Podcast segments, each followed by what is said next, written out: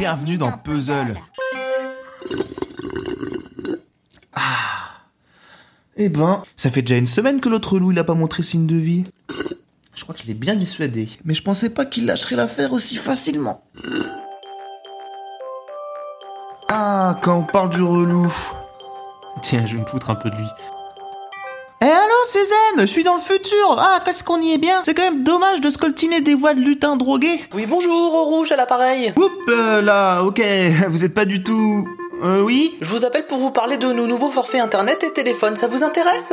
Euh, pas de ouf, non. Très bien, ça, ça tombe parfaitement car nous avons un nouveau forfait exceptionnel que nous ne proposons qu'à vous, car vous êtes un client exceptionnel avec euh, des mégas, des gigas, enfin tu en veux, tu en voilà, et pour 5 euros de plus, nous vous offrons accès à un bouquet cinéma, un bouquet exceptionnel aussi, hein, pour euh, toujours un client exceptionnel. de, de- de vous m'offrir pour 5 euros.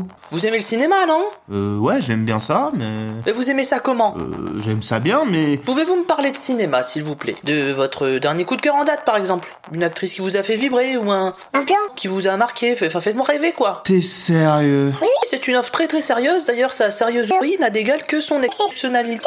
Zen. Voilà Comment t'as fait pour deviner? J'ai passé tant de temps à monter ce plan infaillible et il a failli si vite. Ton plan, c'était de te faire passer pour un vendeur de box Sérieusement? Dis-moi, en 2100, c'est devenu légal le cyberharcèlement? Ah, tout de suite les grands mots alors que je veux juste causer ciné.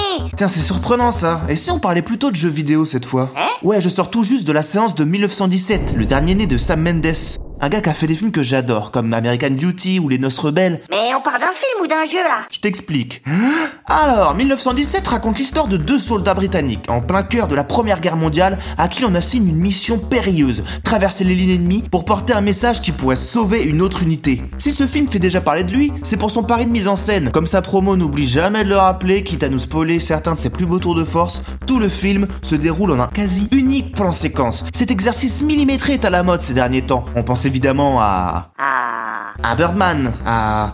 Euh... à Gravity, et même le jeu vidéo s'y est récemment essayé avec God of War. Ouais, c'est quand même un truc qui sert surtout à se faire mousser Parfois c'est le cas, mais c'est aussi petit plus populaire simplement parce que la technologie actuelle permet de l'exécuter plus facilement qu'auparavant, même si ça reste une tannée à mettre en place. C'est une nouvelle porte qui s'ouvre aux réalisateurs pour raconter leurs histoires quand on ne peut plus se reposer sur le montage et les cuts. Chaque mouvement de caméra devient un outil de narration vital. Bah merci Spielberg, mais c'était déjà le cas dans les films normaux J'ai pas dit le contraire, mais attends de voir où je veux en venir. Dans 1917, la caméra est donc totalement libre et aurait tout le loisir de se balader, elle pourrait se montrer complètement omnisciente. Pourtant, elle prend plutôt le rôle d'un troisième soldat. Elle reste aimantée à ces deux personnages et dévoile rarement plus que leur propre champ de vision. Elle se place d'ailleurs souvent dans leur dos, comme dans ces jeux vidéo à la troisième personne. Et là où je veux en venir, c'est que 1917 m'a en permanence fait penser à un jeu vidéo. Ah ouais, genre un jeu de guerre où on tire sur tout le monde là, boum boum boum Eh ben justement non. Ah. Ça m'a plus évoqué les jeux d'un studio comme Naughty Dog, les créateurs d'Uncharted et de The Last of Us, qui sont très portés sur la narration telle que le fait le cinéma américain. Ce ne sont pas des jeux qui misent sur leur trouvaille ou leur complexité de gameplay, ou sur la liberté d'action d'un monde ouvert immense. Au contraire, ces jeux-là sont souvent dirigistes et l'on se contente une grande partie du temps de traverser des zones en forme de couloir, alors que l'univers autour de nous a l'air immense. Chiant, chiant, chiant Exactement. Mais du coup, les problématiques que ça amène pour garder le joueur captif se trouvent identiques à celles de 1917. On a deux avatars qui doivent se rendre d'un point A à un point B en suivant un trajet ultra scripté et linéaire, sans choix d'embranchement possible, en d'autres termes, suivre un parcours qui les mène à la fin d'un niveau. Ok, mais tous ceux qui ont lu plus de deux. Oui oui savent qu'ils vont y arriver. Oui, c'est un but clair à comprendre, et dans un jeu, on sait parce que finir le niveau est le seul moyen de passer à la suite, d'avancer. Et des niveaux, 1917 n'est fait que de ça. Son espace est lui-même un grand monde découpé en plusieurs sous-niveaux, comme la carte d'un Super Mario. Je veux dire, le séquençage est littéralement ponctué par des plans qui font penser à des débuts ou à des fins de niveau. Cela rend le découpage du film ultra transparent et la progression très didactique. On traverse chaque étape, souvent à l'aide d'un long travelling, rivé au personnage, et quand enfin la caméra prend la liberté de changer d'axe, c'est qu'il est temps de passer à la séquence suivante. Moi, ça m'a plutôt l'air prévisible. C'est pas plutôt un plan-plan séquence, du coup? Hein, presque pas mal. Mais c'est pour ça que je faisais référence au jeu de Naughty Dog, car si on omet tout ce qui est personnage, graphisme, écriture, etc., ce qui leur permet de maintenir l'intérêt d'un joueur éveillé dans ces longs couloirs, c'est la gestion du rythme. Et j'ai trouvé que 1917 a une façon extrêmement similaire à ces jeux de rythmer l'intensité de son récit, de gérer ses temps forts et ses accalmies. Et il utilise les mêmes ficelles pour varier sa partition. Et là encore, désolé de m'accrocher à mon analogie de jeu vidéo, mais tout ça suit les mêmes étapes que dans un niveau de jeu. On commence par des cutscenes pleines de dialogues d'exposition qui finissent par nous donner un objectif de quête. Puis on alterne les phases d'exploration en extérieur et en intérieur avec des passages secrets, ces zones de loot, on se ravitaille en équipement. Puis un passage plus contemplatif pour souffler après une phase d'action spectaculaire où ce qui devait être une infiltration a évidemment foiré et tourné en fusillade. On découvre alors de nouveaux paysages, on a des souquettes qui nous conduisent à des personnages non jouables, mais qui nous donneront des indices sur le reste du chemin à suivre pour atteindre notre objectif. Il y a même un peu de plateforme et on a même droit à un game over qui interrompt la partie. Ah ouais, mais dans un jeu, le joueur il peut ressusciter. Et moi je te dirais pas comment ça se passe ici. Rappelle-toi juste que la caméra est l'œil du personnage. Ce qui sera mon ultime rapprochement avec le jeu vidéo.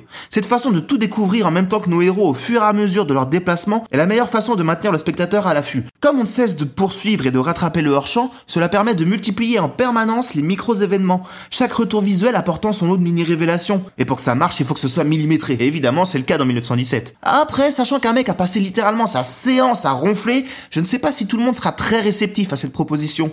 Ok, ok. Après, pour un film comme pour un jeu, y a pas mille façons de découper son rythme non plus.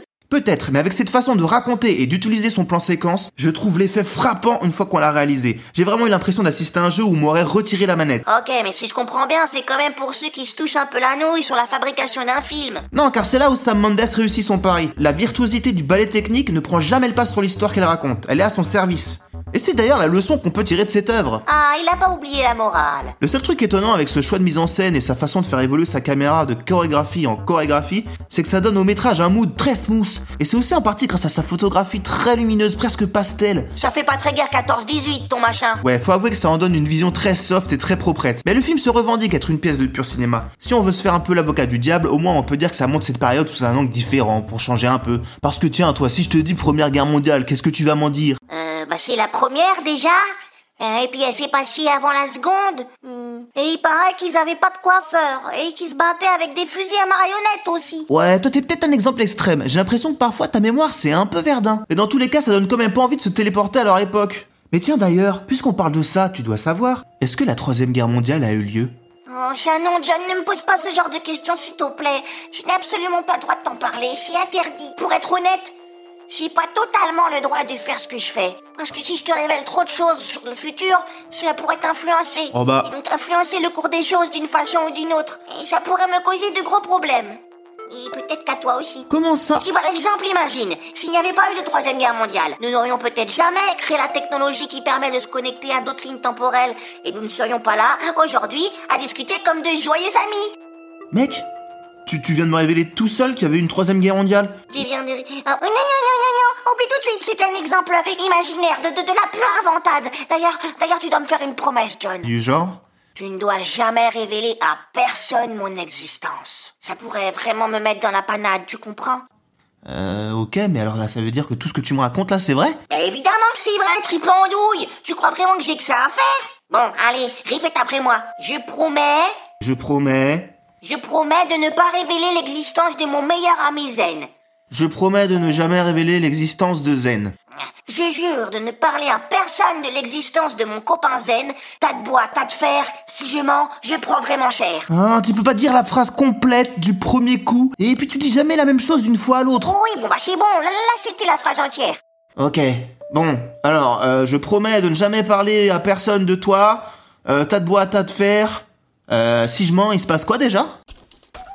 Les meilleurs amis, lorsque le feu les presse, font bientôt vanité d'oublier leurs promesses. Disait le célèbre Corneille qui aimait faire des rimes. Sera-ce le cas du serment que viennent de sceller John et Zen? Vous le saurez quand j'aurai écrit la suite. En attendant, on se retrouve la semaine prochaine pour une nouvelle review dans Puzzle.